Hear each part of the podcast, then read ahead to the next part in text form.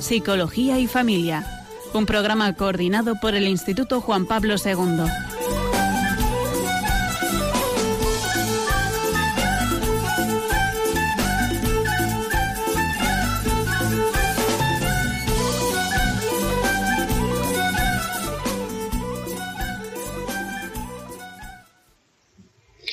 Buenas tardes. Comenzamos esta tarde este programa de Psicología y Familia y hoy vamos a tratar sobre los gestos del amor. Quería comenzar con un pequeño cuento que habla de un gesto, de un gesto que nos ofrece esto, nos manifiesta esto, ¿no? Un gesto que da vida. Cuenta así este pequeño cuento. Dice, un día, cuando ingresé en la ESO, vi a un chico de mi clase caminando hacia su casa desde la escuela. Su nombre era Job y estaba cargado con todos sus libros. Pensé, ¿por qué alguien trae todos sus libros a casa en viernes? Debe ser un matado. Tenía planeado un gran fin de semana, fiestas y un juego de fútbol en la tarde, así que solo me encogí de hombros y seguí mi camino. Mientras caminaba, vi a un grupo de chicos corriendo detrás de Job. Le tiraron los libros, que traía y lo empujaron para que cayera al suelo. Sus, gafas salieron volando y vi cómo cayeron en la hierba a unos tres metros de él. Miró hacia arriba y observé una terrible tristeza en sus ojos. Mi corazón se volcó hacia él. Corrí hacia él mientras se arrastraba hacia sus gafas y vi lágrimas en sus ojos. Mientras le entregaba sus gafas le dije, estos tipos son unos idiotas. Me miró y dijo, oye, gracias. Había una enorme sonrisa en su cara. Era una de esas sonrisas que mostraba auténtica gratitud. Le ayudé a recoger sus libros y le pregunté dónde vivía. Resultó que vivía cerca de mi casa, así que le pregunté por qué nunca le había visto antes en el, en el vecindario ni en la clase. Dijo que había llegado hacía muy poco. Hablamos en el camino hacia casa. Resultó ser un chico muy amable y agradable. Lo invité a jugar, a jugar al fútbol conmigo y mis amigos el sábado por la mañana y aceptó. Pasamos juntos el fin de semana y mientras él más lo conocía, más me agradaba. Mis amigos pensaban igual. Llegó la mañana del lunes y allí estaba Job de nuevo con su enorme montón de libros. Lo detuve y le dije que si continuaba así iba a conseguir muy buenos músculos. Él simplemente se rió y me pasó la mitad de los libros. Durante los siguientes cuatro años, Job y yo nos convertimos en los mejores amigos. Cuando estábamos a punto de acabar el bachillerato, empezamos a pensar en la universidad. Yo sabía que siempre seríamos amigos y que la distancia nunca sería un problema. Él decidió convertirse en doctor en medicina y yo conseguí una beca para estudiar empresariales. Fue de los primeros seleccionados por la universidad y se estaba preparando para el discurso del día de graduación. Me alegré de no tener que ser yo el que tuviera que hablar. El día de la, de la graduación, Job lucía fantástico. Tenía mucho éxito con las chicas. Bueno, algunas veces estaba realmente celoso de él. Hoy era uno de esos días en que él estaba nervioso, así que le di una palmada en la espalda y le dije, oye amigo, estará genial. Me miró con una de esas miradas de agradecimiento, sonrió y dijo, gracias. Mientras empezaba su discurso, aclaró su garganta y empezó agradeciendo a aquellos que le ayudaron a lograrlo a través de estos años difíciles, sus padres, maestros, hermanos, tal vez algún entrenador, pero más que nada a los amigos. Estoy aquí para decirles que ser amigo es el mejor regalo que le puedes dar a una persona. Les voy a contar una historia, dijo mi amigo. Había planeado suicidarme ese fin de semana, eh, dijo. Nos contó cómo acerca de cómo había vaciado su casillero para que su mamá no tuviera que hacerlo después y se estaba llevando los libros a su casa el día en que le conocí. Me miró profundamente y me regaló una sonrisa. Gracias, gracias a Dios fui salvado. Mi amigo me salvó de hacer lo indecible. Oí una exclamación de la multitud mientras este guapo y popular muchacho nos comentó acerca de su momento de debilidad. Pensaba suicidarse. Yo vi a sus padres mirándome y sonriéndome agradecidamente. Hasta ese momento no me di cuenta de la profundidad de esto. Nunca subestimes el poder de tus acciones. Con un pequeño gesto puedes cambiar la vida de una persona, para bien o para mal. Dios nos puso a cada uno en la vida para afectar a otros de alguna manera. Este pequeño cuento muestra como un gesto, un gesto en un momento eh, determinado puede mm, ser causa de un gran bien. En este cuento expresa que este chico, pues, eh, por el momento que estaba pasando, por el cambio de lugar de residencia, por el encuentro con otros chicos, da igual, ¿no? El caso que ante un momento difícil, un gesto de amor, un gesto de cariño, eh, fue lo que le hizo desistir de quitarse del medio. El amor no es mm, algo abstracto. Eh, el amor como palabra sí, pero se concretiza en unos gestos, en, unos hechos, en algo, algo que llega, algo que habla, algo que dice, algo que el otro puede entender. La persona, el ser humano, no somos, eh, no somos ángeles, por tanto tenemos un cuerpo. Y el cuerpo es el gran receptor eh, en el amor, es, el que al que le llega, el que recibe y el que expresa, ¿no? Y el que manifiesta y el que hace llegar al otro el amor. Nuestro cuerpo no es un instrumento, no es una herramienta de trabajo, no es un disfraz pasajero, no es solamente un objeto de placer, no es un accesorio del espíritu. Parece que lo importante que tenemos eh, a veces en el cristianismo, en, la forma de entender, es el espíritu, ¿no? Y a veces despreciamos el cuerpo como algo secundario. Pues no, eh, somos nosotros, el cuerpo y yo soy lo mismo. Eh, eh, tocar a una persona es tocar, el cuerpo de una persona es tocar a la persona, ¿no? Mm, el cuerpo y el espíritu se forjan juntos, el uno y el otro. No existe nuestro espíritu sin nuestro cuerpo, ni nuestro cuerpo sin, nuestro espíritu. Somos un solo ser, ¿no? Con este fundamento, ¿no? De estas dos partes, ¿no? Así pues, no se usa el cuerpo sin que implique a toda la persona. Y el cuerpo debe esforzarse por hablar el mismo lenguaje que habla el corazón de la persona. El cuerpo parece que es la pantalla, es lo que se ve, ¿no? Es lo que se muestra, es lo que se refleja ante el otro. Eh, eh, donde reflejamos los sentimientos, las emociones, es mediante nuestro cuerpo, ¿no? Eh, es, la forma de estar en el mundo.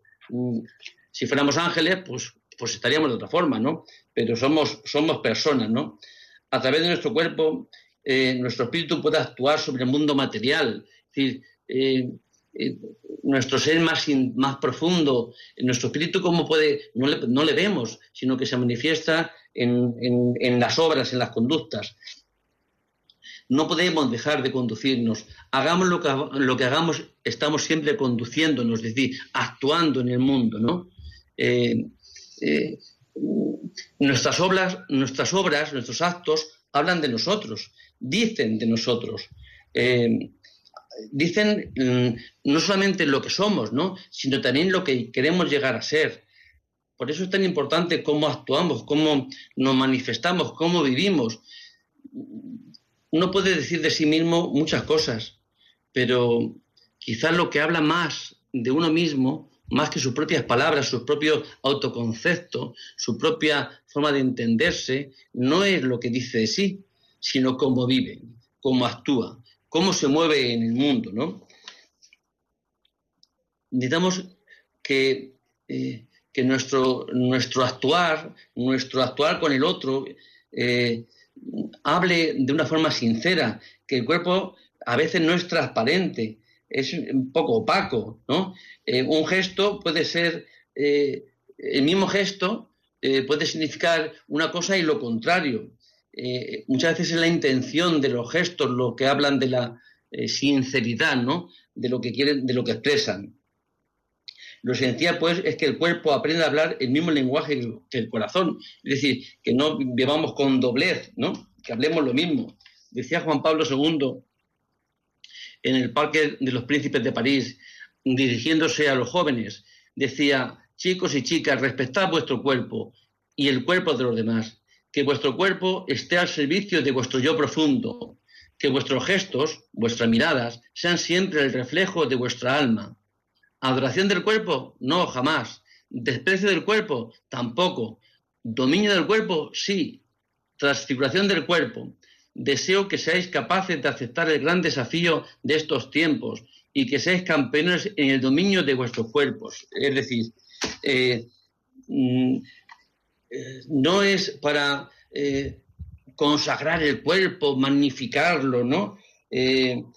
tampoco para despreciarlo, es para dominarlo, para, para que vivamos, no dejarnos llevar por lo que este, este autodominio habla de esto, ¿no? De qué, libertad puede tener el hombre si no se domina a sí mismo, si es las propias apetencias, el, propio, las propias tendencias del, ser físico el que le mueve hacia sus acciones, ¿no?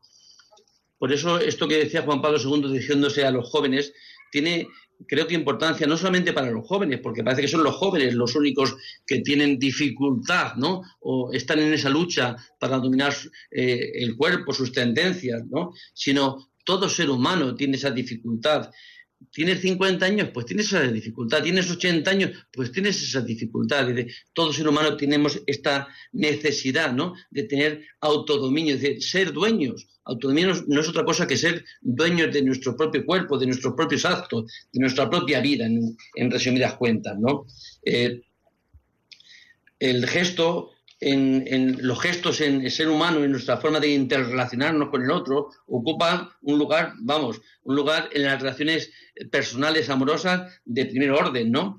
Eh, alimenta eh, la relación, la, amplifica, la fortifica, le llena de alegría. es decir, no hay ninguna forma de relacionarse con el otro, y me refiero ahora a la pareja, a los cónyuges, al matrimonio, también a las parejas de cualquier, de cualquier estilo, que, no esté lleno de gestos, ¿no? De esos gestos que están significando algo mucho más que, que, el hecho en sí, sino que el hecho tiene un significado mucho más profundo, ¿no? ¿Qué hacen los gestos? Los gestos pueden, por acelerar una relación. Toda relación requiere un proceso, tiene un tiempo, ¿no? unos chicos jóvenes que se conocen, que se atraen, que empiezan a distinguirse, empiezan a, gustarse, pues tiene, tiene, un comienzo y tendrá un final. El comienzo, pues hay unos gestos adecuados para los comienzos de, una, de un primer encuentro, ¿no? de un conocerse, de unas primeras eh, impresiones estos tiempos parece que todo es acelerarse, es llegar, es que los gestos se precipitan, son gestos inadecuados al momento de la relación. Eh, unos, recién conocidos, un chico, una chica que se encuentran, lo propio es poder hablar, poder saber sus gustos, poder eh, conocerse dónde uno vive, en qué trabaja, qué estudia, ¿no? Pero llegamos en unos tiempos en que a veces este acelerar los gestos en la relación, pues se da con mucha frecuencia, ¿no? Son gestos afectivos que superan, ¿no? Y que no son los adecuados para el momento de la relación, una relación que está comenzando, ¿no? A veces estos gestos llevan más, cada vez más lejos, es decir, eh, no solamente es que un gesto lleva a otro y lleva a otro y lleva a otro, eh, eh, gestos que no son ni mucho menos los apropiados para en cada momento. Y empezar por un gesto inadecuado produce otro gesto inadecuado. Es decir, que a veces precipitamos unos afectos, unos gestos que confunden a las personas, que hacen creer, sentir algo que no es imposible que, se dé, ¿no? sino que se dé porque, porque no se ha llegado a conocer simplemente. Realmente todas estas mm, eh, todos estos gestos inadecuados pueden tener consecuencias a veces graves, ¿no? Sufrir frustraciones, eh, confundirse uno a otro, eh, creer que lo que uno puede sentir emocionalmente o sentimentalmente es el amor.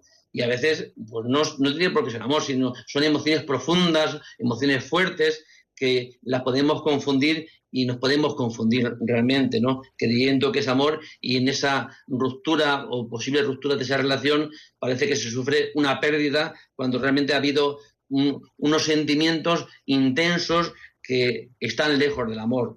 A veces hemos igualado en estos tiempos, iguala mucho sentir con amar, ¿eh? emoción con amar. Pues a veces está lejos. Es decir, la emoción es una parte importante del amor, claro, somos personas y sentimos, sentimos y tenemos emociones, pero eh, no todo el amor es emoción. Hay eh, unos aspectos del amor que son mucho más, importantes, más trascendentes, más profundos. Claro que tiene que acompañar el sentimiento en el amor. Por supuesto que sí, ¿no? Por supuesto que sí. Pero quizá los verdaderos gestos del amor no solamente son sentimentales o emocionales, ¿no? Sino que hay un aspecto del amor que a veces mm, no le tenemos en cuenta. Dios nos ha dado una capacidad a todo ser humano que es la inteligencia, ¿no? Y a veces olvidamos que el amor también está compuesto de la inteligencia. Mm, eh, alguien puede sentirse atraído por una persona que no es la adecuada. ¿Eh? Y es la inteligencia la que dice y la que valora la inadecuidad de esa persona y la que pone mm, eh, distancia, la que puede poner paréntesis, la que puede poner medios para que esos sentimientos no vayan a más, ¿no?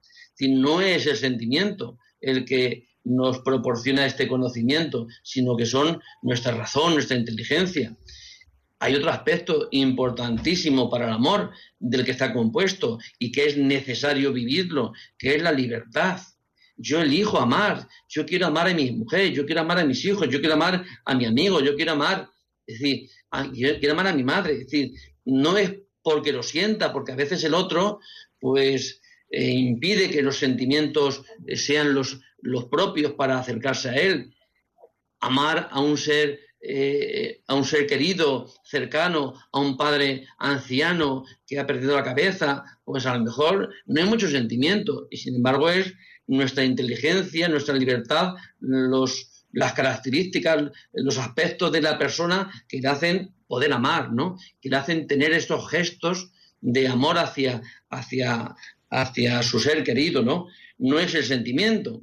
A veces ese sentimiento, vivimos en, una sociedad emotivista, parece que todo es emoción, parece que la sinceridad eh, está y la autenticidad del ser humano está en lo que siento. Dejarme, dejar actuar, dejarme ser, dejarme llevar por lo que siento. Pues no, hija, pues no es dejarnos llevar por lo que sentimos, es dejarnos llevar por lo que nuestra inteligencia nos muestra como bueno, como adecuado, como correcto. ¿sí? Y no es una, razón, eh, decía no me acuerdo quién lo decía, pero yo sé que una, de las encíclicas del Papa hablaba de que la razón iluminada por la fe, pues es, vamos, eh, el mayor, el, mayor mm, director en nuestra vida, ¿no? La razón iluminada por la fe. Y por eso tenemos esta necesidad de que nuestra razón, nuestra inteligencia, eh, sea eh, sea enseñada, que vaya creciendo, que no nos conformemos hasta donde hemos llegado, que siempre, siempre, siempre podemos crecer, siempre, siempre, siempre, hasta el último día de nuestra vida podemos madurar, que no somos seres estáticos, estamos en, siempre en proceso. ¿En proceso hacia dónde? Pues hasta el final de nuestros días. Siempre estamos en camino, no somos eh, gente llegada. El, y, el cristiano menos. El cristiano es un, eh, Jesucristo eh, y los apóstoles hablan del cristianismo como un camino, ¿no? Como un camino que estamos siempre caminando, siempre en proceso, siempre eh, buscando, en marcha, no parados. Lo que está parado, lo que no se mueve es la muerte, lo que no se mueve es lo que no tiene vida, lo que no tiene un proceso de cambios es lo que es inerte, lo que no mm, ya ha llegado a ser lo que es.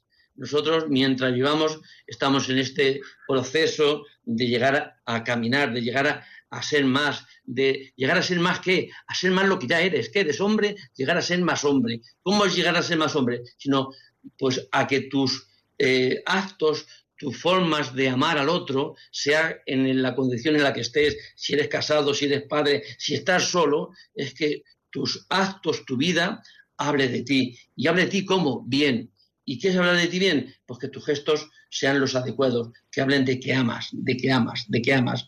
Hoy decía, hoy estamos celebrando ¿no? la fiesta de, de, Santiago, ¿no?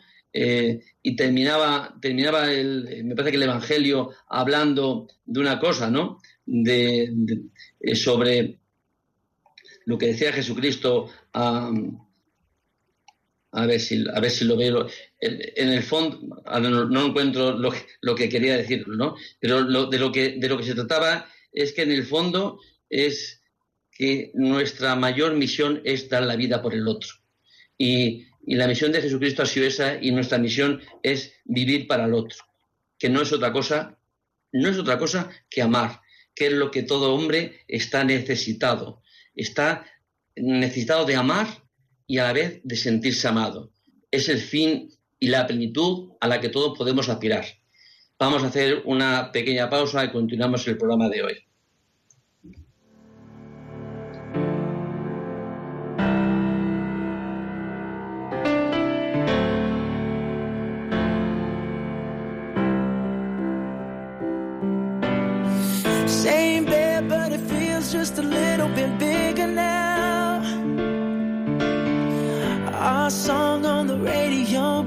Don't sound the same.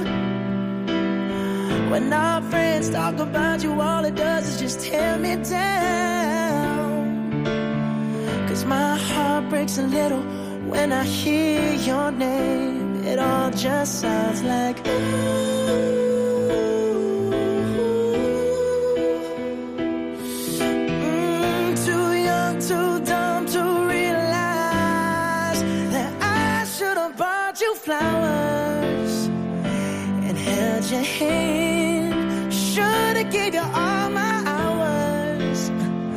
I had the chance.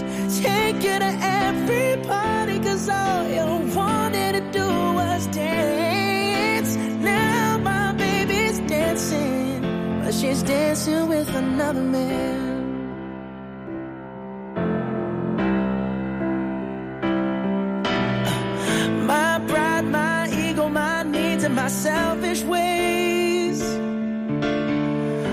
Caused a good, strong woman like you to walk out my life. Now I'll never, never get to clean up the mess I made. Oh, and that haunts me every time I close my eyes. It all just sounds like ooh.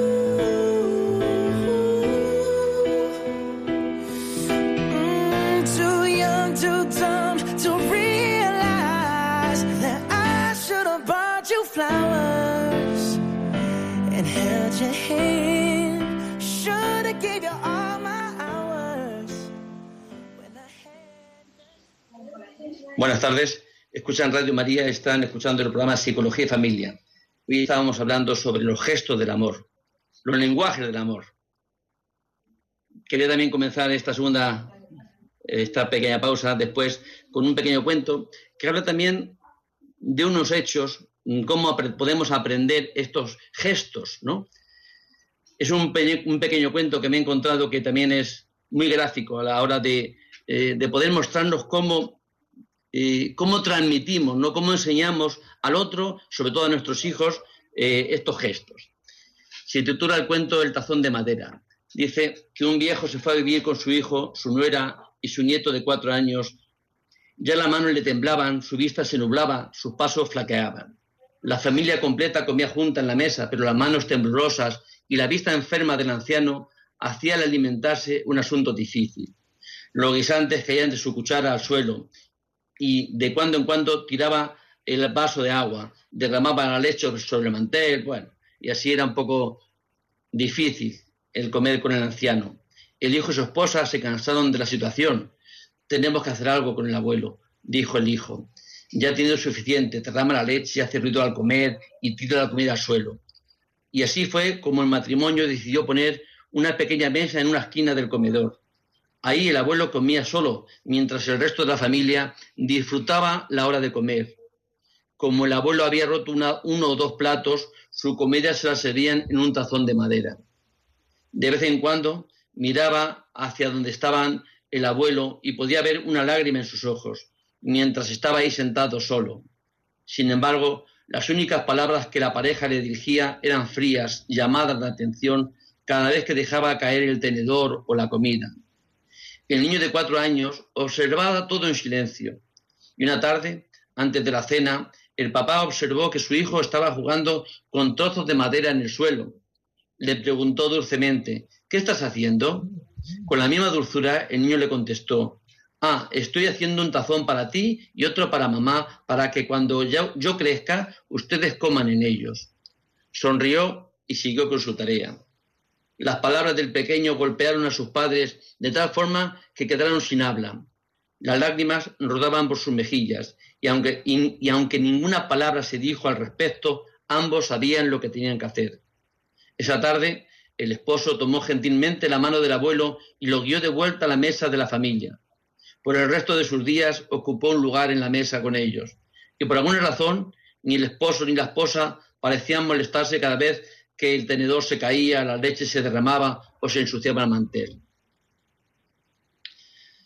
Realmente eh, creo que es expresivo, ¿no?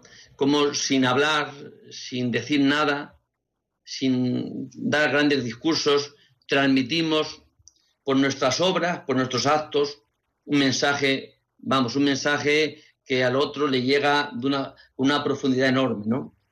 Los niños son realmente perceptivos, ¿no? Este niño dice que observaba, sus dedos escuchaban y sus mentes procesan todo aquello que está ocurriendo en aquella situación, ¿no?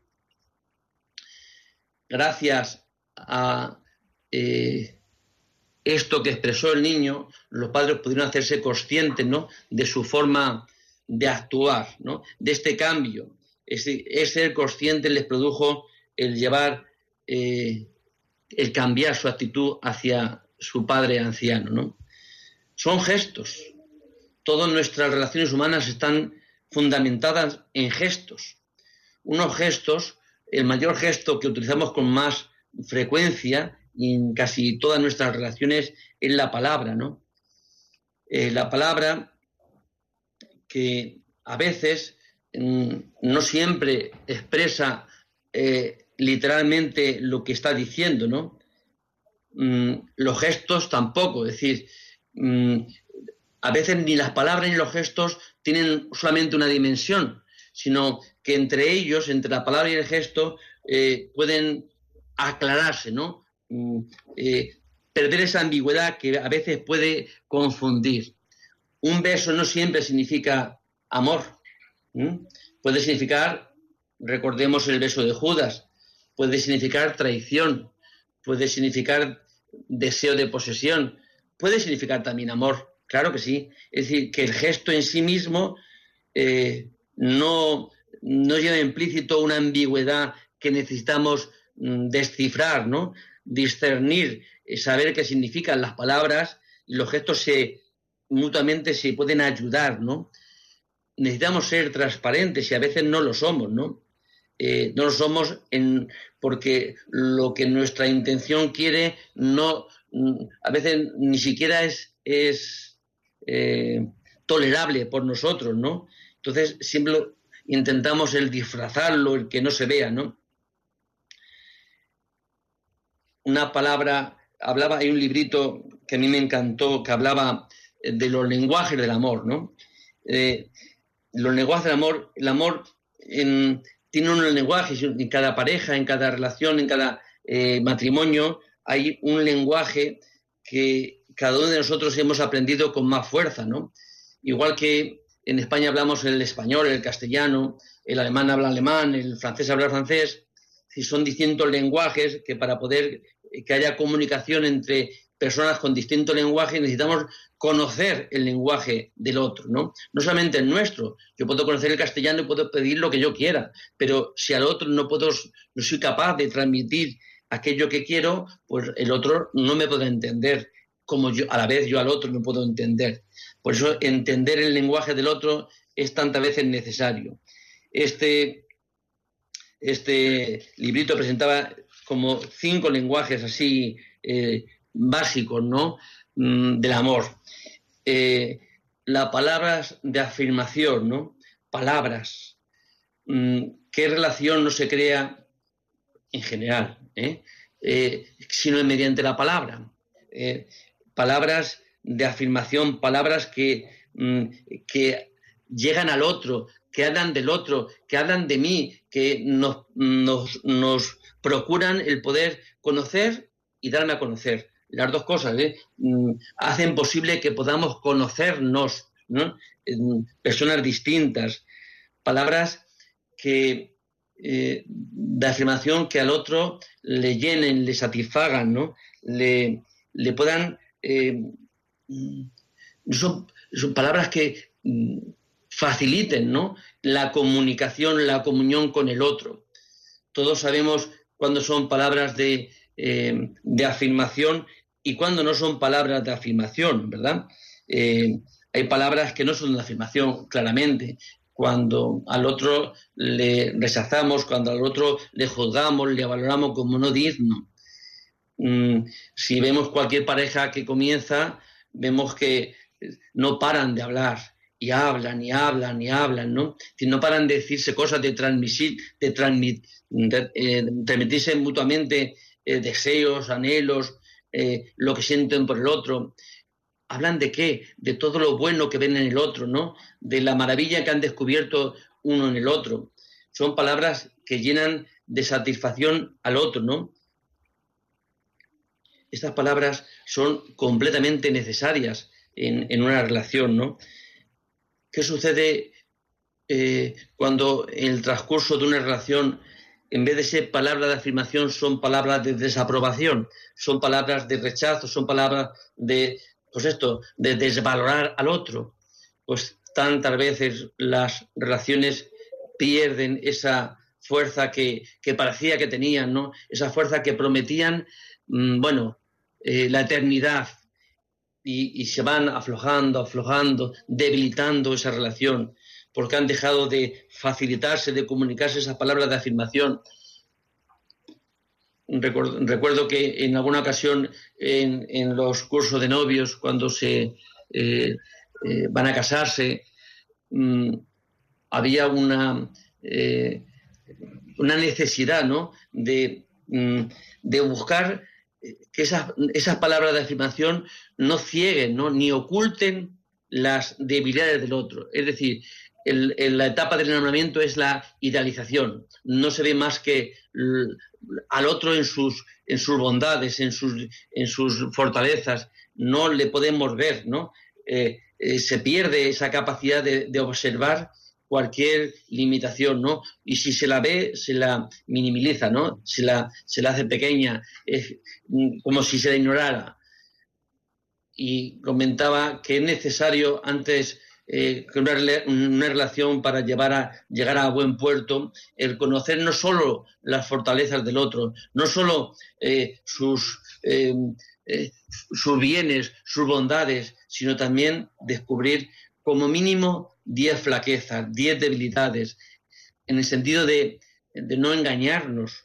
Es decir, eh, no es que al otro estas palabras de información oculten eh, sus carencias, que las tendrán, no hay nadie que nos escapemos de tener carencias, pero las carencias son esa falta de algo, ¿no? No es vivir solamente con la carencia, sino también con lo que hay de positivo en el otro, ¿no?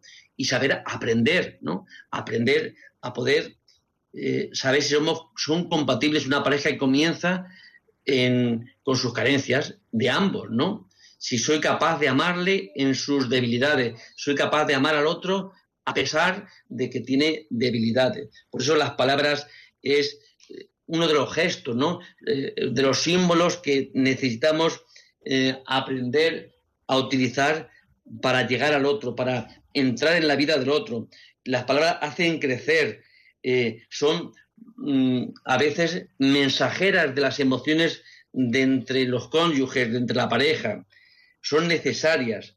Mm, muchos de los, de los, de los matrimonios de las parejas eh, eh, se quejan en, en, sus relaciones cuando van mal de que es que no hablamos, no hay comunicación en nosotros, no hay comunicación en nosotros, se ha acabado mm, ya no se habla. Eh, sobre todo los hombres tienen esta mayor dificultad de, ser mejores comunicadores por la palabra, ¿no? Llegan a casa y, con monólogos, ¿no? Mm, eso dificulta eh, la pareja, dificulta esa comunión, esa, esa relación más profunda en la pareja, ¿no? Y las palabras no solamente para es para comunicarnos entre, mm, pues esto, eh, hablar de las necesidades cotidianas, no, no, si las palabras también es para comunicar sentimientos, para comunicar frustraciones, para comunicar miedos, a veces esos no se comunican. Vivimos como solos, ¿no? Con nuestros sentimientos, con nuestros miedos, con nuestras frustraciones, con nuestros anhelos que no podemos expresar al otro. Es al no, poder comunicar eh, se produce también entre los, entre los cónyuges ese sentimiento de soledad, ¿no? Eh, pues eso es poder, eh, aprender, ¿no? A utilizar la palabra para comunicar aquello que sentimos, aquellos que anhelamos, aquello mm, que tememos, ¿no?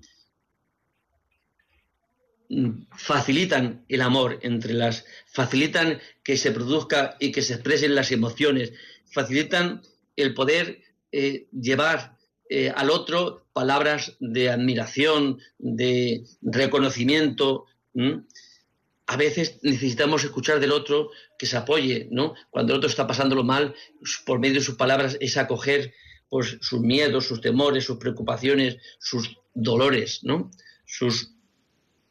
Tantas veces eh, este, este acompañamiento que hablamos cuando alguien fallece, te acompaño en el sentimiento, a veces en, la pareja no hay este acompañamiento en los sentimientos. Y no me refiero porque haya eh, muerte de nadie, ni fallecimiento, sino el cómo el otro está viviendo un momento determinado. ¿no? Este acompañamiento a veces no se da entre, entre, la, pareja. ¿no? Hay otro aspecto importantísimo en los cónyuges, ¿no? en, la forma también de, expresar, ¿no? que es tiempos. Eh, vivimos esta dimensión del tiempo. Un lenguaje de amor es cómo vivimos nuestro tiempo mm, cada día. Si son tiempos de calidad o son tiempos que simplemente vivimos por, para eh, calmar las necesidades que tenemos cada uno, ¿no? Es sentirnos que somos únicos para el otro, eh, que el otro eh, soy yo, el, en conciencia el otro está atento a mí, a mis necesidades, ¿no? Mm, que cuando estoy hablando con alguien, con el otro, con el cónyuge, eh, no está pendiente de, más cosas, ni de la televisión, ni de, otros, ni de otros estímulos, sino que está pendiente de lo que le estoy diciendo, ¿no? Tenemos necesidad de esta atención plena del otro hacia mí, ¿no? Y de mí hacia el otro. Eh, es un tiempo de calidad, no es un tiempo para matar. A veces decimos, matamos el rato, mm, como nos aburrimos, mm, hacemos muchas cosas y hacemos cosas juntos, pero en paralelo, no en unión, no en comunión, ¿no? No, no es este, no ser, no estar apoyándonos mutuamente en nuestro convivir, ¿no? Eh, que el otro está atento a mis propias necesidades y yo a las del otro en el matrimonio a veces yo sé que vivimos un tiempo que parece que vamos siempre deprisa y corriendo, que no tenemos tiempo, que, que, eh, parece que el tiempo se nos va nada más que atendiendo las necesidades de, los niños, de la casa, del trabajo, y dejamos quizá lo más importante en el matrimonio, que es al otro. Y no tenemos tiempo para atender al otro, para que el otro sea el centro, para que se sienta importante, el más importante en la vida, en el matrimonio. ¿Quiere mucho a tus hijos? Pues para que quiera, si quieres mucho a tus hijos y quieres dar lo mejor a tus hijos, quiere lo máximo a tu mujer, quiere lo máximo a tu marido, porque queriéndoos los dos daréis lo mejor a vuestros hijos. A vuestros hijos les llegará mucho mejor el cariño si los dos os queréis. A veces queremos estar atentos mucho a los hijos, mucho y descuidamos a los cónyuges, ¿no? Eh, el amor a los hijos no hace falta cuidarlo mucho porque instintivamente sale por la propia naturaleza de ser madre, de ser padre, sale el amor a los hijos. Sin embargo, hay un cuidado mucho más necesario para el amor entre los cónyuges. No sale tan espontáneamente ese amor a los cónyuges, al cónyuge, al otro. Hace falta cuidarle, regarle, preocuparse de cada día de que ese, de que ese amor eh, vaya creciendo y vaya quitando y, vaya desapareciendo todos esos obstáculos que se van eh, se van originando ¿no? en la convivencia. ¿no? Uno de los obstáculos más grandes que se van originando son los juicios entre los cónyuges, la crítica que se va instalando, ¿no? se va, eh, va creando ese prejuicio hacia el otro o contra el otro, que ya no vemos al otro como es, sino vemos al otro bajo este, este prejuicio y, hacemos, y hace que la relación se deteriore. ¿no? Por eso esta necesidad ¿no? de cuidar eh, eh, ese, cuidar este, este amor hacia el otro. y solamente le podemos cuidar, le podemos cuidar si nos somos conscientes de que ese amor sí que hay una necesidad imperiosa y concreta y llevarlo a efecto mm, de formas determinadas eh, con actos y con gestos que hablen mm, de, ese acercamiento, de ese querer el bien del otro. Decía la, eh, lectura de hoy, ¿no? Acababa mm, de una forma muy, muy eh, como muy clara, ¿no? De, de, lo que es el amor, ¿no? Es decir, dice, y el que quiera ser el primero entre vosotros será vuestro esclavo. De la misma manera que el Hijo del Hombre no ha venido a ser servido sino a servir y dar su vida como rescate por muchos. Esta es la forma de amar que todos anhelamos aunque no lo sepamos, deseamos aunque a veces no sepamos cuál es nuestro deseo.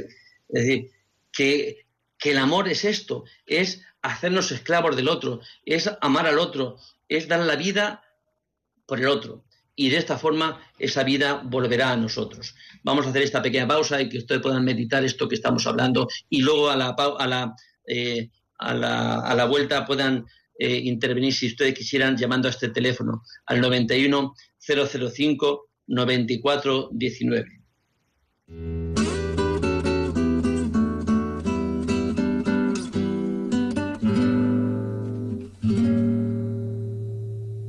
Sé que aún me queda una oportunidad. Sé es tarde para recapacitar. Sé que nuestro amor es verdadero los años que me quedan por vivir, demostraré cuánto te quiero.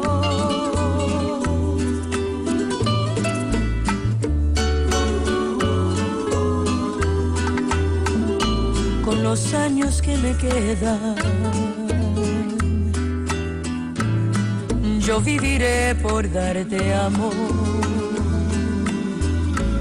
borrando cada dolor con besos llenos de pasión, como te amé por vez primera. Con los años que me quedan, te haré olvidar cualquier error. No quise herirte, mi amor sabes que eres mi adoración, lo serás mi vida entera. No puedo imaginar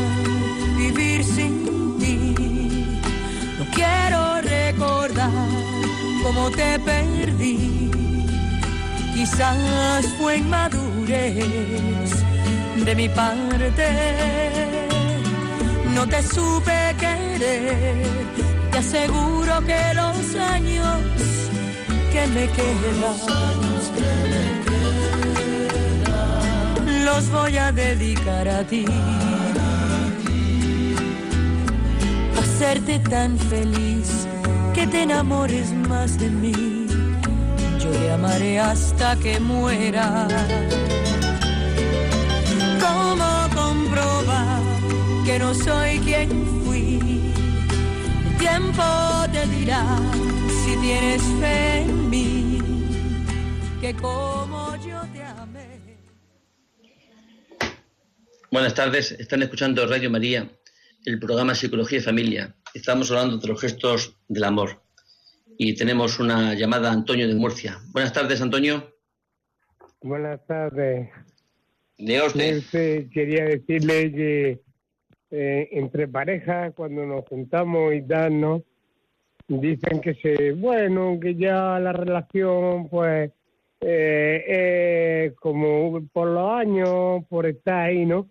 Y mi caso el siguiente, yo 37 años casado. y, y, yo quiero a mi mujer como el primer día. La quiero y la adoro y daría la vida por ella. Sí, sí. Pues gracias por decir esto porque creo que es importantísimo que lo puedan escuchar. Que el amor no está, no tiene un sello de caducidad si no le ponemos nosotros. Gracias, Antonio. Vamos a dar paso a, a María de Madrid. Buenas tardes, María. buenas tardes. Buenas tardes. No, yo quería hablar con ustedes porque, mire, estoy separada y me siento muy sola. Sí. Me siento muy sola y me encuentro mal. no dejo de pedir al Señor porque se me ha caído prácticamente todo el pelo. Y no dejo de, pedir al Señor que me, se me recupere. Y me encuentro mal. Y no sé cómo me podía poner en contacto con ustedes. Ahora, cuando, cuando le voy a dar contestación un poquito a esto cuando acabemos las, las llamadas. ¿Vale, María? A ver si ahí existen los COF y en Madrid hay, que yo sepa poner los dos, donde mm, la pueden ayudar. ¿eh? Los COF, que son centros de orientación familiar de la Iglesia Católica, y no tiene más que buscarlo en cualquier sitio de Internet y puede encontrar los teléfonos eh, allí. E incluso mm, es muy fácil encontrar los teléfonos porque en cualquier parroquia se lo pueden decir. ¿Vale, María? Y encontrar ayuda, de tener esperanza. Vamos a dar paso y después hablamos sobre esto que eh, nos dice María. Buenas tardes, Juana, de Mallorca. Hola, buenas tardes. Buenas tardes. Enhorabuena por el programa, porque se explica muy bien, todo lo explica muy bien, fabulosamente. Pues resulta que yo también tengo muy poca comunicación con mi marido. Llevamos 53 años casados, ahora la 54 el día 19 de octubre. Y no es hombre de palabra, por más que le digo, le digo. Y tenemos una hija enferma y él no la comprende y yo pues sufro muchísimo porque él cree que está bien, que no hace las cosas porque no quiere. Y bueno, mi hija está así desde los 15 años que le digo el brote de bipolar depresiva bipolar, maníaco depresiva bipolar, y, y tiene 52 años, y no es que lo hace porque quiere, es su enfermedad, pero no lo comprende. Yo la verdad estoy muy sola también. He ido a los centros, estos COP, y siempre pido ayuda, y bueno, escuchándolo a usted, pues me sirve de mucho, de mucho alivio. Gracias, Juana, de, por, tu, por tu manifestación, por esto que dices. Y al hilo de esto que dicen ustedes, las dos, María y Juana, eh, realmente a veces que parece que la realidad no nos deja, no nos deja ver, eh, parece que niegan, ¿no? Es decir, eh, decía María que se sentía sola, que se había separado, dice usted que hay poca comunicación con su marido, que tiene una hija enferma, que parece que estos gestos del amor no se dan, ¿verdad? O no se ven, o no se ven tan claramente. A veces, si a ustedes que, que se han puesto en comunicación, María y Juana, eh, son conscientes de ello, de esta falta que, hay en su vida, por lo menos la expresión, ¿no? Hay uno que siempre tenemos eh, sin condiciones su amor a nuestro favor, que es el amor de Dios.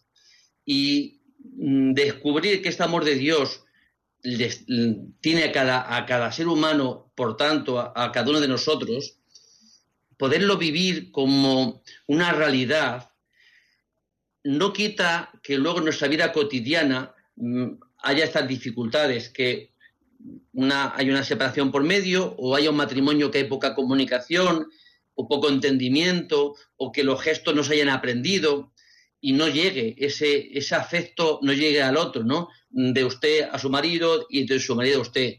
Hay una enfermedad de una, de una persona querida, de una hija, y parece que es como una tragedia, un impedimento para que su vida sea plena.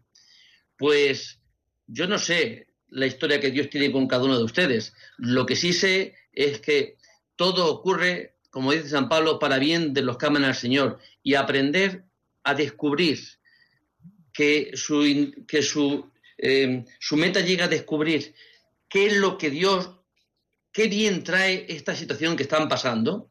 ¿Habrá algún bien detrás de una separación, de una soledad y quizá detrás de una especie de depresión por la pérdida? ¿Habrá algún bien? ¿Habrá algún bien en una enfermedad bipolar que tiene su gravedad, que tiene su importancia? ¿Habrá algún bien detrás de un matrimonio que está poco comunicado? Pues a lo mejor mm, nadie le va a decir qué bien hay de ello. Quien tiene de descubrirlo son ustedes.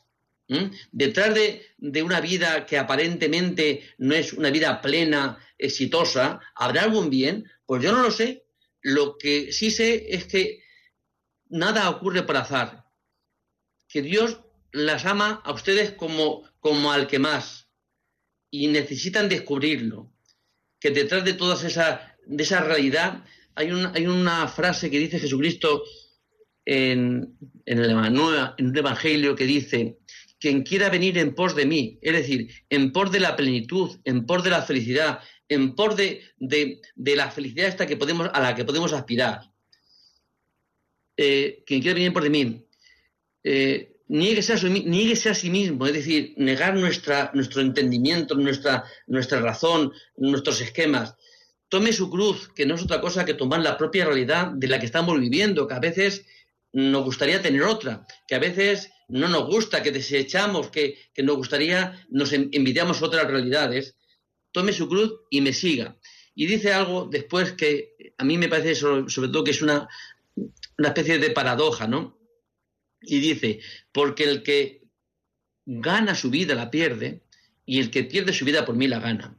Es decir, el que gana su vida es que el que se cumple todos sus, todos sus deseos, el que, el que llega a tener aquello que desea, el que llega a cumplir sus expectativas. Dice que el que gana su vida, el que mm, busca eh, el éxito y lo consigue, detrás del éxito, ¿qué hay? Pues yo no lo sé, lo que habrá el éxito en los otros, pero sí que he descubierto una cosa, que no solamente en mi propia existencia, ¿no? que a veces aquello que he llamado, he llamado éxito y lo he conseguido, y pensaba que allí estaba mejor trabajo, mejor sueldo, mejor casa, mejor coche, nunca he encontrado la plenitud, nunca la he encontrado. Y por tanta gente que conozco, en sus éxitos no han encontrado la felicidad. ¿eh? no estaba detrás, porque hemos igualado éxito con felicidad, hemos, hemos igualado tener con felicidad, hemos, hemos igualado eh, cumplir nuestras expectativas con felicidad. Y no, no hay mayor felicidad que en la propia vida concreta de cada uno es que tenga sentido, es descubrir el sentido, es descubrir que eso que me está pasando me pasa para mi bien, me pasa porque necesito aprender algo. Yo no sé por qué, porque es verdad que hay, yo entiendo que hay situaciones tan difíciles de entender, injusticias tan grandes que se pasan en la vida, que eh, no es fácil. Mm, no es fácil el poder eh, ver que Dios nos sigue amando, pero Dios es más que nosotros y nosotros quizás nunca podamos llegar a entender a Dios, porque Dios es más, no somos Dios, al no ser Dios somos criaturas, somos personas. Y esperar, esperar, tener la esperanza de descubrir que a pesar de todos nuestros sufrimientos, a pesar de todo lo que, de todo lo que viene en nuestra contra, a pesar de todas las tragedias que en nuestra vida pueden llegar, eh, el amor existe y Dios me ama. Más que eso, creo que hay poco, ¿no? Por eso, este otro lenguaje del amor que no voy a hablar ya de ellos porque no nos va a dar tiempo, son este, eh, este recibir regalos, este expresar el amor por medio de regalos, que en el regalo no es el valor del regalo, sino es la expresión de un afecto hacia el otro. También es importante, hay parejas que en los regalos, que ya digo que no tienen que ser grandes, sino que lleven ese significado, ¿no? Que lleven esa expresión del amor, eh, parejas que lo necesitan, hay cónyuges que necesitan estos regalos donde es un lenguaje que entienden, hay actos de servicio, es decir, eh, hay, mm, cónyuges que entienden que sentirse amados, sentirse valorados, es que hagan algo por ellos, ¿no? Es que, eh, que eh, les escuchen, que les atiendan, que les puedan servir un vaso de agua, que puedan estar pendientes de la casa, de las necesidades de la casa. Es decir, estos, estos de servicio en una, en una convivencia, en un matrimonio, muchas parejas lo entienden con, este lenguaje, ¿no? De que se sienten amadas, se sienten queridas, se sienten respetadas, se sienten importantes porque el otro las sirve. hablaba el Evangelio de hoy, de, la, de, que se va a escuchar en todas las misas de hoy, que amar es servir. Y Cristo se hizo servidor, ¿eh? se hizo servidor nuestro. Es decir, que el amor, una forma de expresión enorme de, un gesto de amar, es eh, servir, es dar al otro. Y hasta aquí hemos llegado, queridos oyentes, hasta esta hora. Y pues nada, que tengan ustedes un feliz verano y que eh, puedan aspirar a seguir aprendiendo cómo amar a aquellos que, con los que conviven ustedes. Hasta el próximo martes, si Dios quiere.